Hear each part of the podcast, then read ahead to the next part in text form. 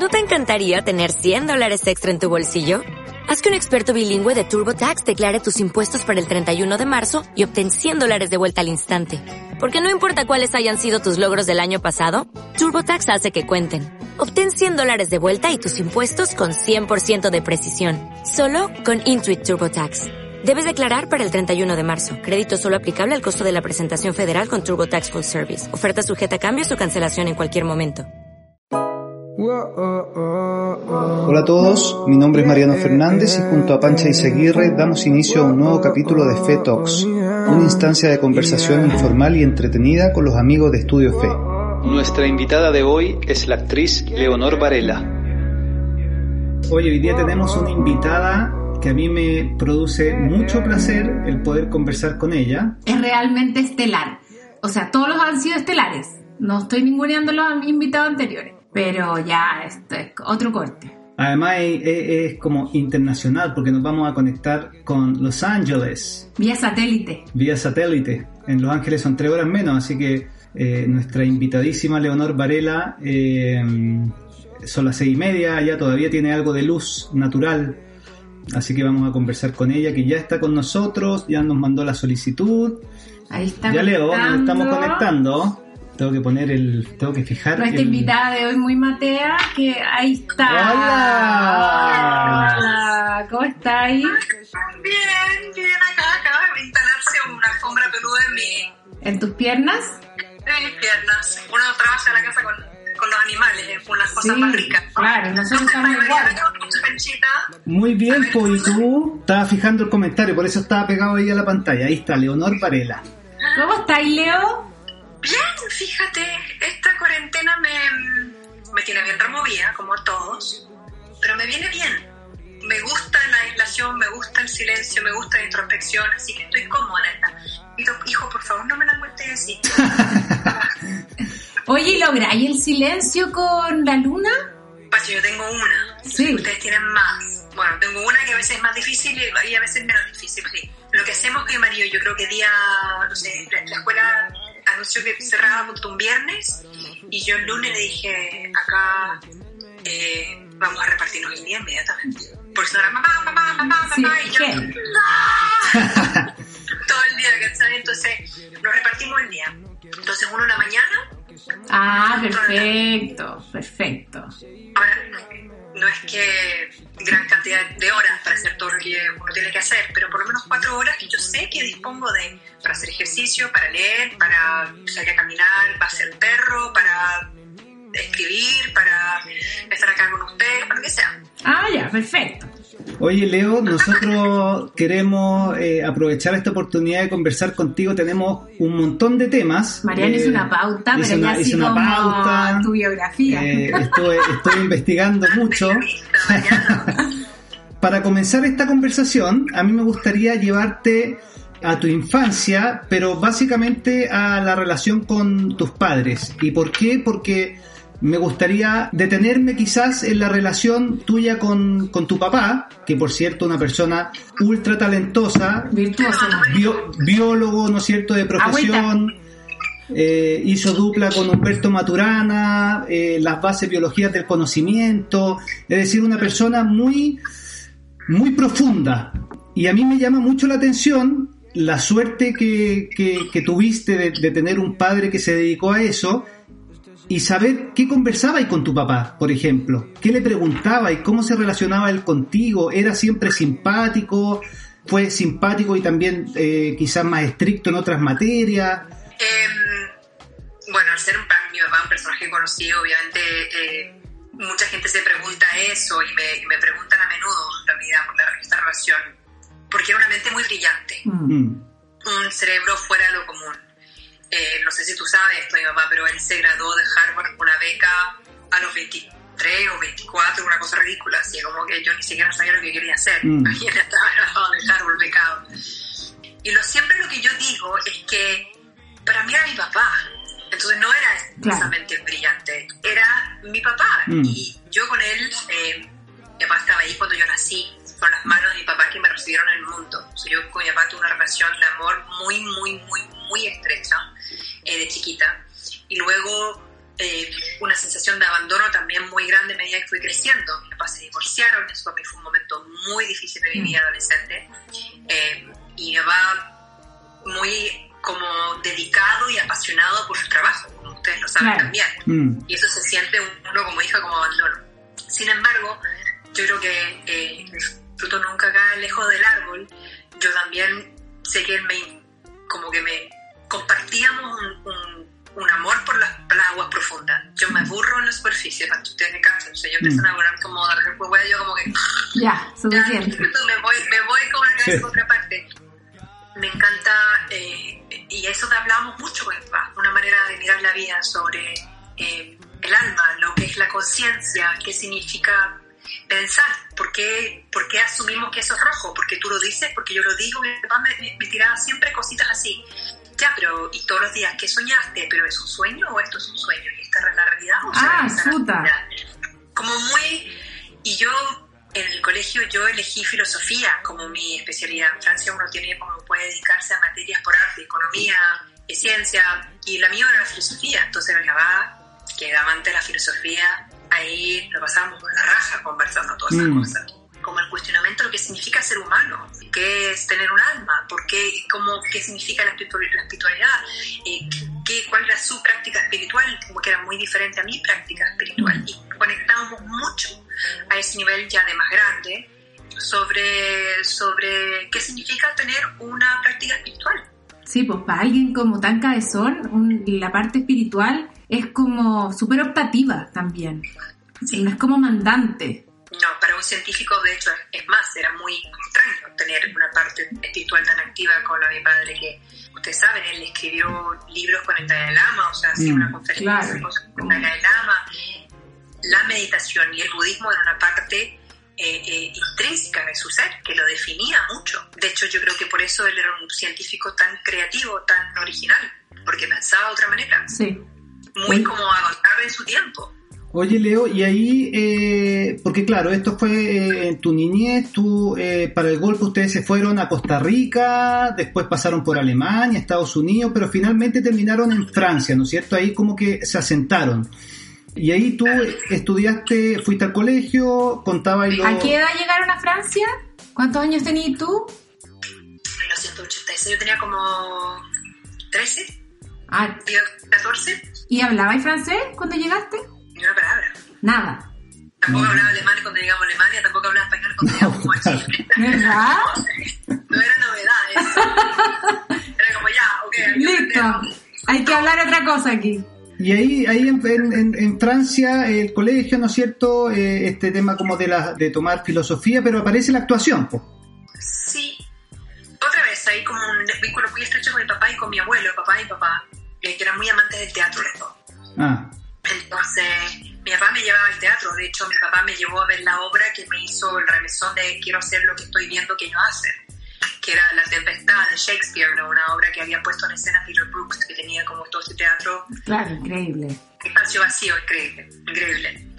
Y sí, pero me tardó llegar a la actuación. Primero fue la guitarra, luego fue la danza, el, el dibujar y como que se cuajó con la actuación como a los 17, 18, empecé como a decir, es lo que me gustaría más Y lo estudié, claro, estudié en una escuela privada y luego entré, quedé en el Conservatorio Nacional de París. Ya, y ahí te quedaste, después de terminar de estudiar, te quedaste allá, en Francia. Después de terminar de estudiar, empecé a, A trabajar. Sí, o sea, como todo el mundo, a- a- empecé de mesera, luego me promovieron a, a- a la señorita de la barra, Claro. de promesa. hiciste, to- hiciste todo el camino.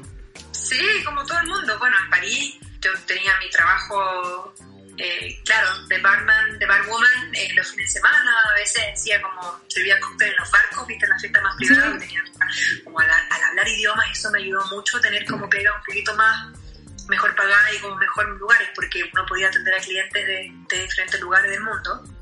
Pero me fui a vivir sola a los 17, 18, entonces yo tenía que Mantenerte, claro. cuenta, claro.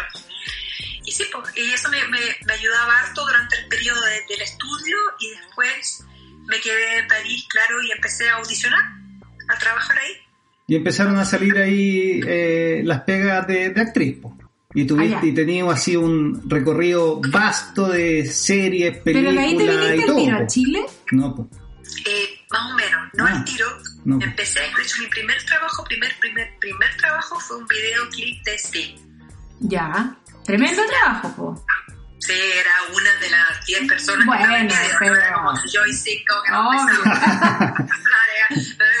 era, una chica del video y era, había como 10 personajes. Era un video muy lindo que se llamaba Deja que tu alma, deja que tu alma sea tu guía.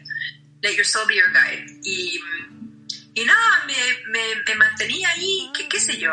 Hacía, hacía mis cositas, empecé a trabajar un poquito, hice un par de series y ahí me ofrecieron una película francesa en Chile. Me fui al norte de Chile a filmar una película francesa. Y a raíz de esa película salió una foto mía en el, en el diario, ponte tú, no sé si era la tercera o whatever, no me acuerdo qué Ya. era. Y ahí me llamaron los canales de televisión y me ofrecieron la, la, la teleserie que ustedes ya Aquella. Aquella.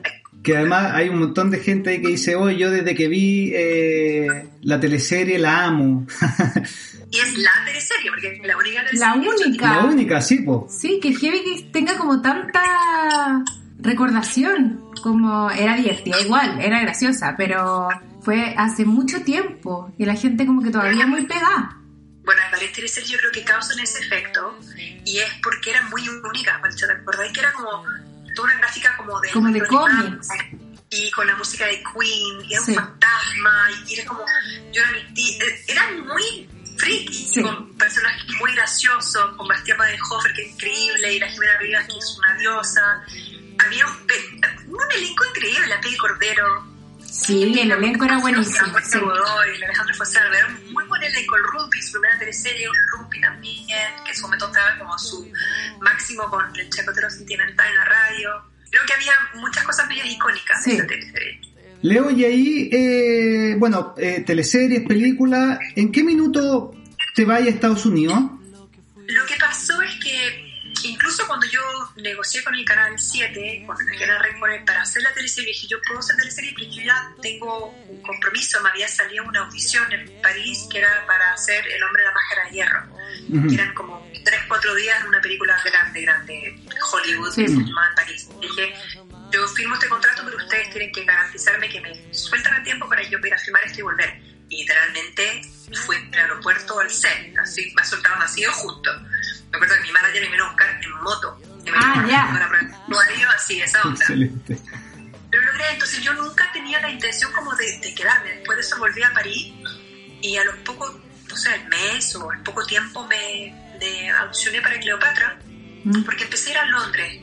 Eso fue lo que pasó, empecé a ir a Londres. Había Ah. recién construido el tren bajo al agua de la, del, del- Del Canal de la Mancha. Eh, y yo me tomé, me leí el guion en el camino del tren, llegué a, a- a Londres directamente a la ciudad, Claro. audicionado, tomé el tren y volví, a veces me quedaba en la casa de un amigo. Y ahí audicioné y ahí quedé con Cleopatra. Poco sabía yo lo que iba a pasar después de eso. Pero dije, ya, genial, que papelas increíble, Claro, pa, increíble. grabar en la Inglaterra. Y vine a Estados Unidos a promocionar Cleopatra, sin Ah. tener la más idea de lo que iba a ser para mí. Ni idea. O sea, de hecho dije, ah, mira, estoy en todas las afiches en Times Square, mira que, qué chulo, bueno, solamente el año próximo. No, no tenía idea, realmente no dimensionaba lo que, lo fuerte que era. Sí, fue heavy. Eso sí que fue así como muy icónico. La gente también así como que el comentario es como, amo Cleopatra, es lo máximo, no sé qué, esa película.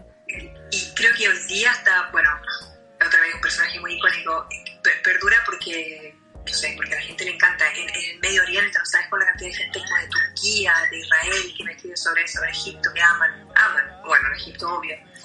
Pero, pero fue un cambio, un salto de vida muy potente también, sí, no tenía idea. Y otra vez fue súper, o sea, fue cero planeado. Fue, sea, como la vida Pasó. se dio M aquí 20 años después, todavía no sabía. 20, Leo, ¿y siempre en Los Ángeles o estuviste así como en distintas ciudades antes de asentarte ahí en, en California? A mí Los Ángeles me cargó cuando llegué, me cargó. Encontré falso, la gente operada me daba como mucho rechazo, todo el mundo con tetas enormes. Encontraba muy poco parisino toda esta situación. Es que es muy poco Sí, parecido. Y yo decía, yo no manejaba. Chicos, yo tenía que contratar a un asistente que me, un asistente que me llevara en auto a mis audiciones, o sea, yo andaba con chofer, era ridículo. O sea, yo no, no, no entendí, yo no cabía en este estilo de vida y la verdad que también, no, no, o sea, de la misma manera que con TikTok, los saltos de la fama fueron como muy rápidos, muy, y me violentaron eh, internamente tanto que sentí que no me hallaba acá. Y me mudé a Nueva York. Ya. Y como que tomé un descansito y como que paré un poquito, me bajé del tren y me fui a, lo- a, a Nueva York, viví en Soho con mi novio en aquella época.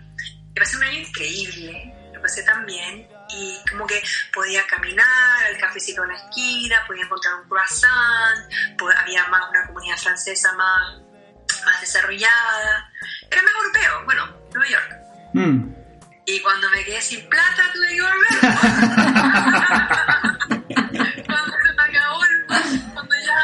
Claro, ahí ya, listo. me quedé sin ni uno, literal. Volví como, ok, vuelvo a LA sola porque nos habíamos separado y me arranqué, pude y empecé a trabajar sola de nuevo, de cero. Y desde ahí que hay estado hasta ahora en Los Ángeles. Sí, sí. Sí, pero ¿sabes lo que pasa? Uno aprende a querer esta ciudad cuando uno encuentra su canal. Hay muchos canales. Mm. Por decirlo así. Y cuando uno se pone en sintonía con el que le gusta, se abre todo un mundo. Es una ciudad que está cerca de naturaleza, yo acá estoy mirando al mar, acá hay, hay cerros, Claro. y eso a mí me hace vibrar. Yo, claro, y mi, novio en aquel momento cuando vivíamos en su casa, él vivía en pleno la ciudad, sentía como la pulsación del estrés y era demasiado para mí, o sea, yo no me hallaba. A mí me tocó por pega viajar a, a Los Ángeles un par de veces, al, como al downtown, y lo encontré, pero así Lo horrible, lo odié. Y la Javi lo ama. Entonces como que tienen esa discusión como yo lo amo, no, yo lo odio. Pasa que hay muchos Los Ángeles. Santiago Claro. hay un par de Santiago que uno puede conocer. Sí. Hay varios Santiago. Los Ángeles hay muchos. Sí, claro. Los Ángeles. Y si uno se encuentra su comunidad de gente en este lugar. Claro. Hay gente deliciosa, está la gente más, para mí, estimulante, inspiradora, inteligente, vanguardista en los temas que a mí me interesan, acá. Oye, Leo, y ahí, bueno, y Los Ángeles, obviamente en lo, profesio- en lo profesional eh, todo funciona bien, pero me imagino que es un lugar muy importante también porque formas tu familia ahí. Después de todos estos viajes y, y estas idas y vueltas. ¿A Lucas lo conociste allá?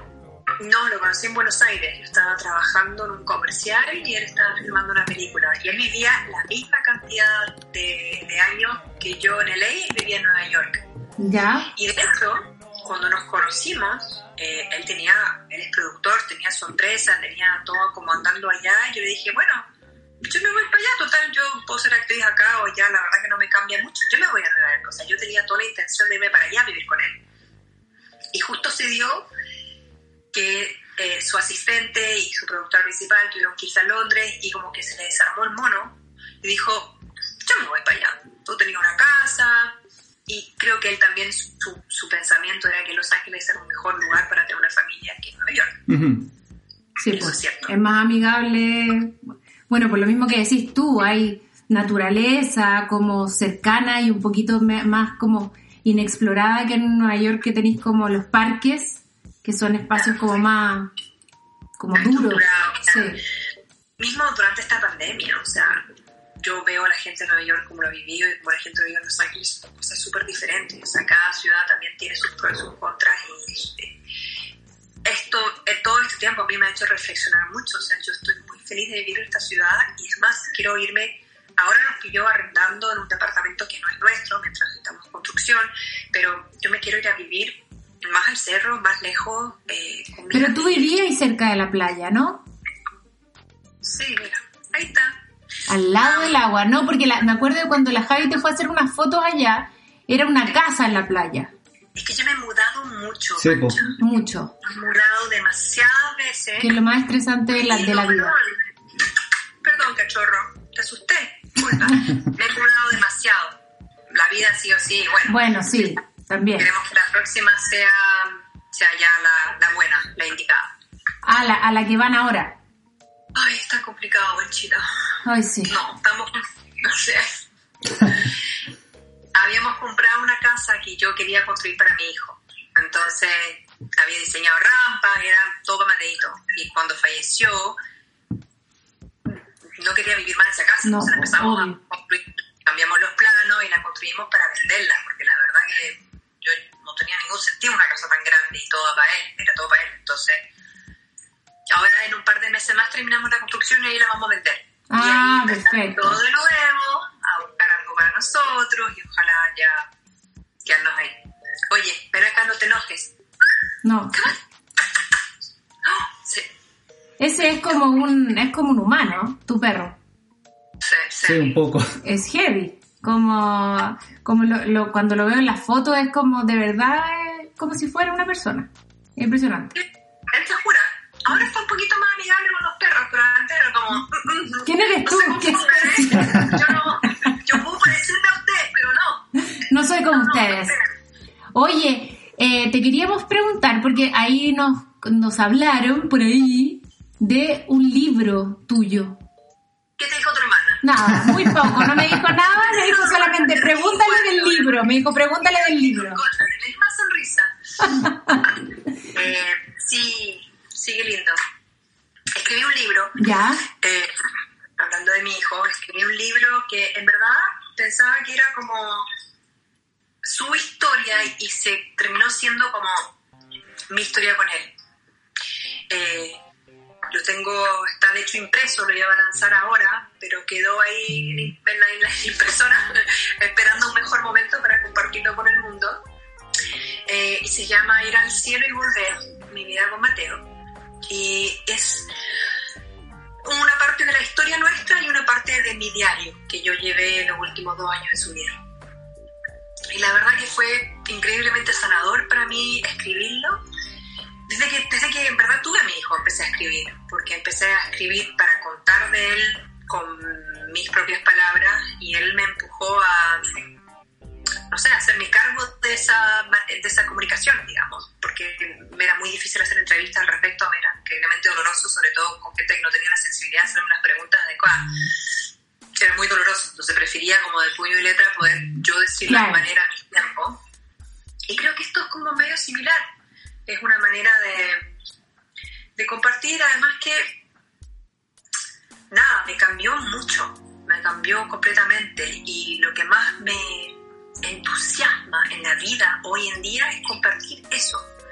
Las cosas que aprendí, las cosas que, que viví, las cosas que logré eh, superar. Y creo que eso es lo que me emociona personalmente en la vida.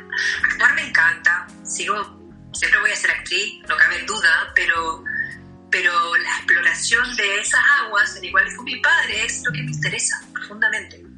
Y yo lo hago, obviamente, de una manera mucho más eh, emocional, por decirlo Sí. así, eh, eh, conectada con mi cuerpo, con mi mente, con mi, con, con mi ser y comunicándolo de otra manera que él, pero creo que, que son las temáticas que me interesan, entonces hacía mucho sentido escribir un libro. Qué heavy.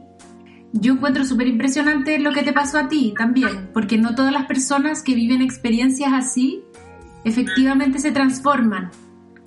Es una opción transformarse, Sí, obvio. ¿cachai? Sí, obvio. Hay gente como que, como que cierra y esto es como o un calvario o algo muy tremendo, no es un...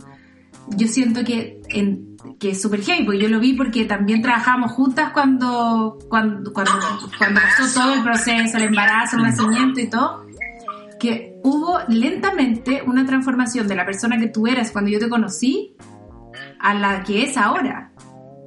Y es, es muy impresionante de ver. Como, o sea, me habláis del libro y lo encuentro así como, weón, me lo quiero leer ahora, ¿cachai? Porque, porque sí, ver esa, como también de que tú lo puedes reconocer y, y pasárselo al mundo es súper generoso también. Gracias. Sí, sí es loco porque tu hermana, para los que no, los, los que no saben, mi hermana Pancha me fotografió, es la única persona que fotografió a mi familia, la única persona que yo dejaba entrar a mi casa. Mm. Eh, y la única persona que yo me he empelotado en cámara. A mí, gente como Peter Beard me, venió, a sa- me pidió que le sacara fotos en bolas y yo como que, no, no, tengo, no, no, no, Claro. porque Playboy, Playboy me ofrecieron tanta plata y yo como que, no.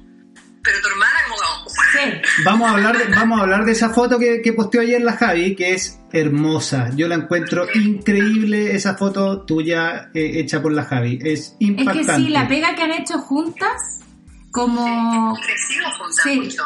fotográficamente como de todas las áreas, desde cuando hemos trabajado juntas como en publicidad y que ha habido como ese, hasta también esto, este camino como paralelo que tiene que ver con haberse ido a Los Ángeles a fotografiar a tu familia, como tener retratos así que son como icónicos también, eh, hasta estas sesiones curiosísimas donde la Jai te dice como ponte una serpiente en el, la cabeza y es como, bueno, ya, bueno, ya sí, lo voy a hacer. Es linda esa, como, esa conexión que hay. sí, es mucha confianza. Es Sí. muy, y es muy valioso para mí, yo lo valoro mucho. Sí, Y, y tiene que ver con que sea mujer. Eh, y tiene que ver con que es una persona totalmente apasionada co- y muy visionaria. Yo a tu hermana le decía, desde que la conocí, Javi, vaya a dirigir. Le decía yo, vas a dirigir, te dije vas a dirigir. No, dirigir. No, es que me muero. Yo, vas a dirigir, Javi, te toca. Ya viene, ya viene, claro. po. Sí, haciendo cosas súper lindas. ahí dice la Javi, acepta nuestro pololeo. No, creo que me lo está diciendo a mí igual, como... son, como- son, son lo máximo los dos también. Bueno, son una empresa familiar, eso también Sí, para mí tiene mucho valor, yo creo. También, yo también creo que uno, uno como, voy a decir yo, yo como, como soy medio huérfana, o sea, uno como actor baja, va, pum, pa, va al set, vuelve, tuta. Soy muy sola, o sea, he sido muy sola muchos años de mi vida. Entonces Mm. yo cuando, cuando soy muy de clan, entonces cuando veo como un grupo de gente con el cual yo me, me siento me hallo, como que me instalo. Como que. Me gano, me gano ahí. Mi vida se va a liberar. Sí, Oye. porque es bonito también porque Lucas hizo buenas migas con Jorge también. Claro. Como que ahí- ¿sabes qué cosa es? Es el El marido, de la de familia. la Javi, ambos No mis más. socios. Sí. Oye, Leo, yo te quería eh, decir eh, que primero que encuentro maravilloso, muy bonito el, el nombre de tu libro. Por otra parte, como... ¿Te costó mucho, sí? ¿Encontrar el título? Sí, porque, porque es, mara- es maravilloso, como que está perfecto. Te dice todo. Te dice todo, te dice todo. ¿Te puedo contar algo Sí, sobre sí. eso? Tenía el libro terminado. Lo mandé, lo terminé, escribí lo último, que era pupá, lo mandé, dije ya. Y, venía sintiendo que esto ya se terminaba. Lo mandé con el título. Ay, no sé. Bueno, mandaron un título y yo, no, no, pucha, no, no, nada, qué feo. Preguntar, le pregunté a todo el mundo, ¿qué título le pongo? ¿Qué título le pongo? Y todo el mundo me decía cosas que no resonaban nada, verdad. claro. Y yo dije, ya, voy a, voy a preguntarle a Matito, voy a esperar que me llegue nomás. Y empecé a rezar, a pedir, ya, por favor, mándate. Y como que escuché como, como camino, la palabra camino. Y lo dejé como macerar en mi éter, en mi, en mi aura. Y una mañana fui a hacer ejercicio y me, me duché después que estaba como muy zen con mi cuerpo, pu, y me bajó así como... Es, es el camino, es ir al cielo y volver, es exactamente eso. Y le mandé y sí, pum, todo el mundo me dijo sí, sí, sí, me encanta, y ya, listo, ya está. Pero realmente es muy interesante como creativamente cuando uno busca las cosas a veces Mm, no, no se dan, no, no las puedes agarrar y cuando uno suelta y se abre a la posibilidad de ser simplemente un canal a lo que existe, mm. pasa a través de ti. Y yo creo que la- mi creatividad en esta, a estas alturas de mi vida tiene mucho que ver con eso, como con... No, no, no siento que sea tan mío, siento que yo soy como más un tubito, un canal, Claro, el conducto Sí. para eso. Oye, muy bonito lo, lo, lo que dice la gente, ¿eh? Así el amor que te tienen, el cariño, como muchos hablan de tu papá, eh, de la familia que ustedes tienen, ¿no? Está- es, es muy emocionante leer a la gente porque además escriben de, de muchos lados, Antofagasta, La Serena, Punta Arena, Coquimbo. Eh, es muy bonito eh, el, el- el poder conectarse de esta manera, así como la situación en la que estamos por lo demás, creo que es un espacio Eso es lo que ha pasado en esta interesante. cuarentena también. Así es. ¿Cómo la viven? ¿Cómo, cómo la, la han vivido ustedes allá? ¿Se decretó oficialmente o es opcional? No, no, está decretado. Uno tiene que quedarse en la casa, es mandatorio, pero uno puede salir a caminar por el barrio. está permitido por ley. Uno tiene que entrar con mascarilla en el negocio, no te dejan entrar a cualquier lugar que vas a buscar comida para llevar o supermercado, tienes, Ya. que, tienes que ir con mascarilla. Los guantes, yo en un momento dado usé, después dije, la verdad que es ridículo. O sea, si yo toco algo y tengo un virus, no. Yo soy consciente en mi trabajo no llevarme mis manos a los ojos, a la boca. Me confío que, que soy capaz de controlar mi cuerpo y llego y me lavo las manos súper bien y ya está. O sea, como que hay, hay una, un grado de conciencia, pero no hay tanta histeria. Igual las emociones están súper volátiles, hay gente rara, están con miedo, y hay, hay cada rarito por ahí.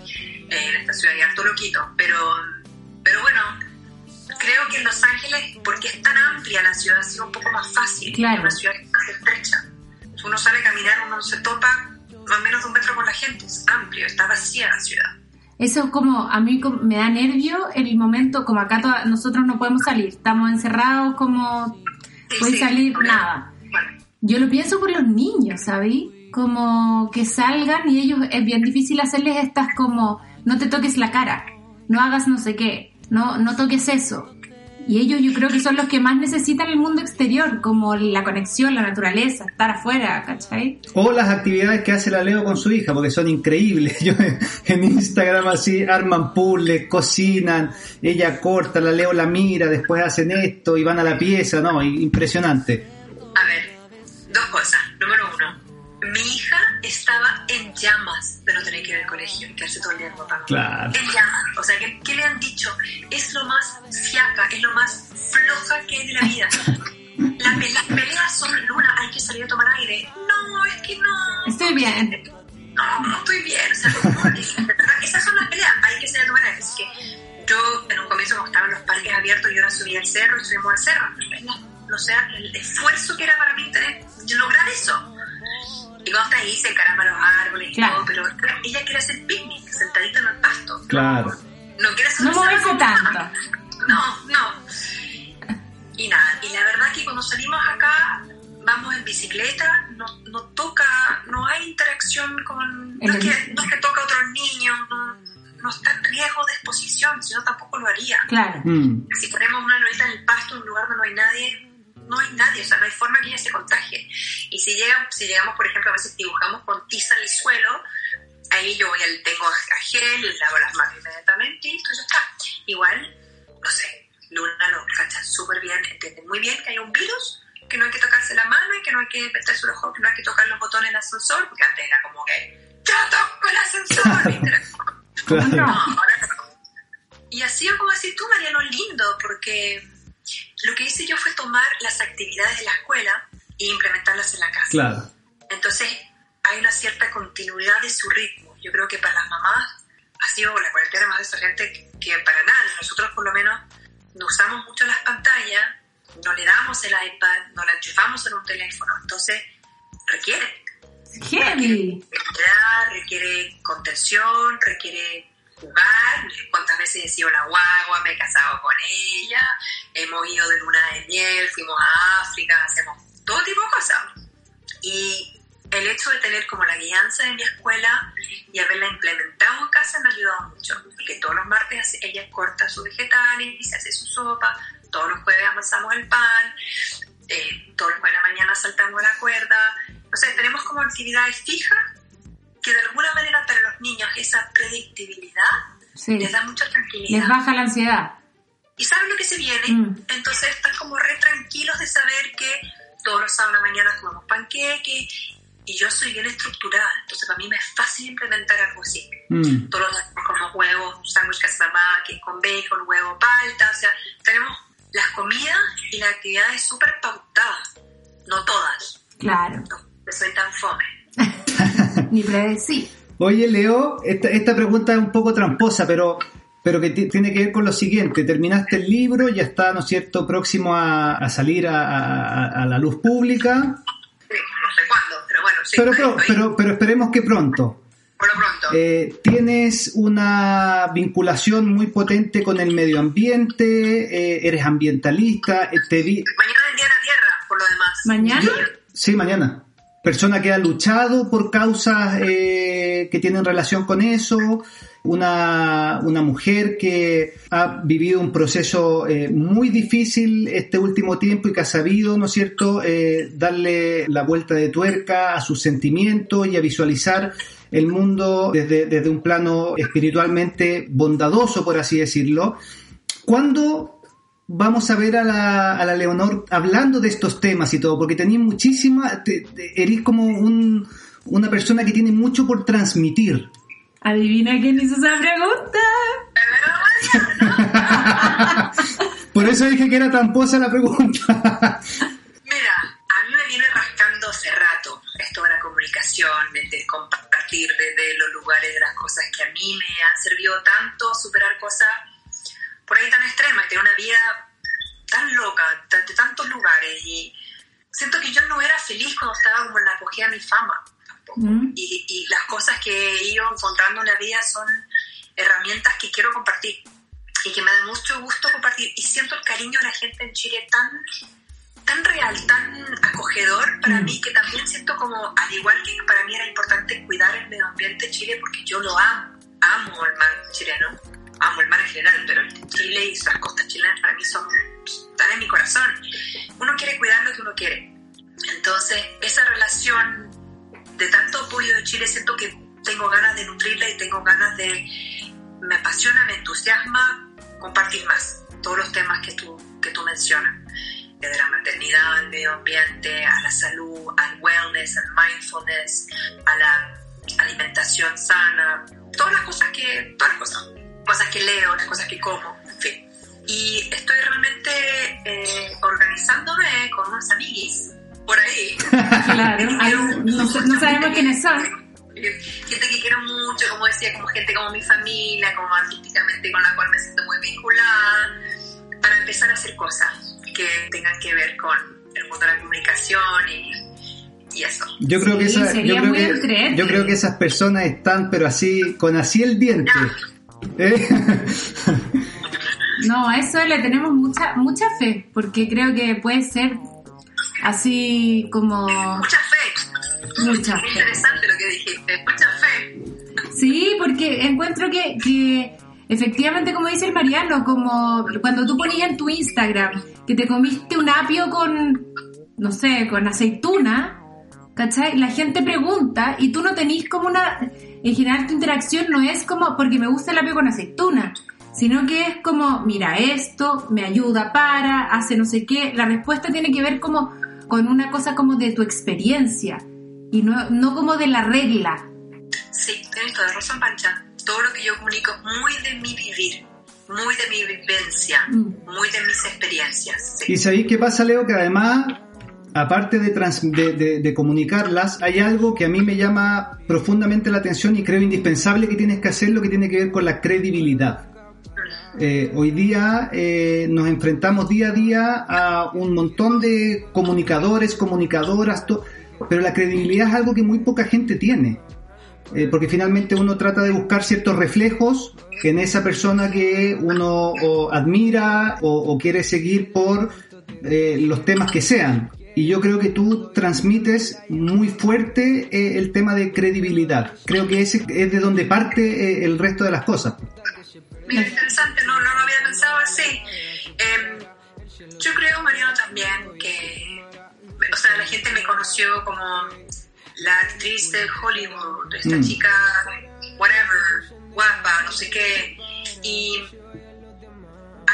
comprometido con las cosas que a mí me importan, haber como actuado, o sea, que, que mis acciones hayan hablado de por sí de quién soy y que de haber compartido quizás son las cosas más dolorosas de mi vida eh, con el mundo, creo que la gente se siente como que me conoce un poco y es porque me he expuesto y creo que y, y no ha sido porque sí tampoco yo creo que la vulnerabilidad es el primer paso de la comunicación y el vínculo de amor honesto Mm.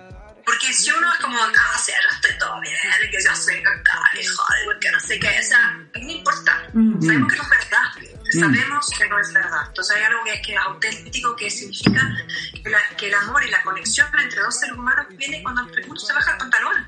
Y, yo estoy dispuesta a bajar el pantalón primero, no me importa. Ya, ya Tal está. cual. Ya, Tal cual. Eh, eh, De hecho, no, y además es una, es una exposición, es una exposición y una apertura eh, sin pedir nada a cambio, po. Y, y eso es súper relevante también, porque es muy genuino. Así que gente, todos los que están ahí comentando, esperen ese momento. esperen ese momento porque va a ser increíble. Sí, vamos a estar contentos con varias cosas lindas. Tengo, tengo ganas de compartir muchas cositas, así que estén atentos que vamos a ir avisando las cosas entretenidas que se vienen. Oye, ya, nosotros ya nos pasamos de nuestra de nuestro rato, eh, que tenemos nuestro talk show. Eh, así que nada, te damos las gracias, Leo, de verdad, por, por estar aquí. Eres muy amada en el estudio, te queremos mucho todos. Eh, Muchas gracias por participar y por siempre como tener buena disposición y estar abierta a co- colaborar con nosotros. Ya tú sabes. Ya tú sabes. Yo fui muy feliz conversando contigo, Leo, este, este rato. Así Sí, que muchas, muchas gracias. No, gracias por la invitación y, y por este espacio que, que se abre más y más para, para Sí. muy grande. Lo pasé regio. Ay, qué bueno, bueno. qué bueno. Besos a todos Besos. y muchas Suerte. gracias. Chao a todos ustedes que estuvieron acá con nosotros. Gracias por Sí. estar. Sí, Todos, muchas todos. gracias. Chao, nos vemos. Chao. Chao. Chao.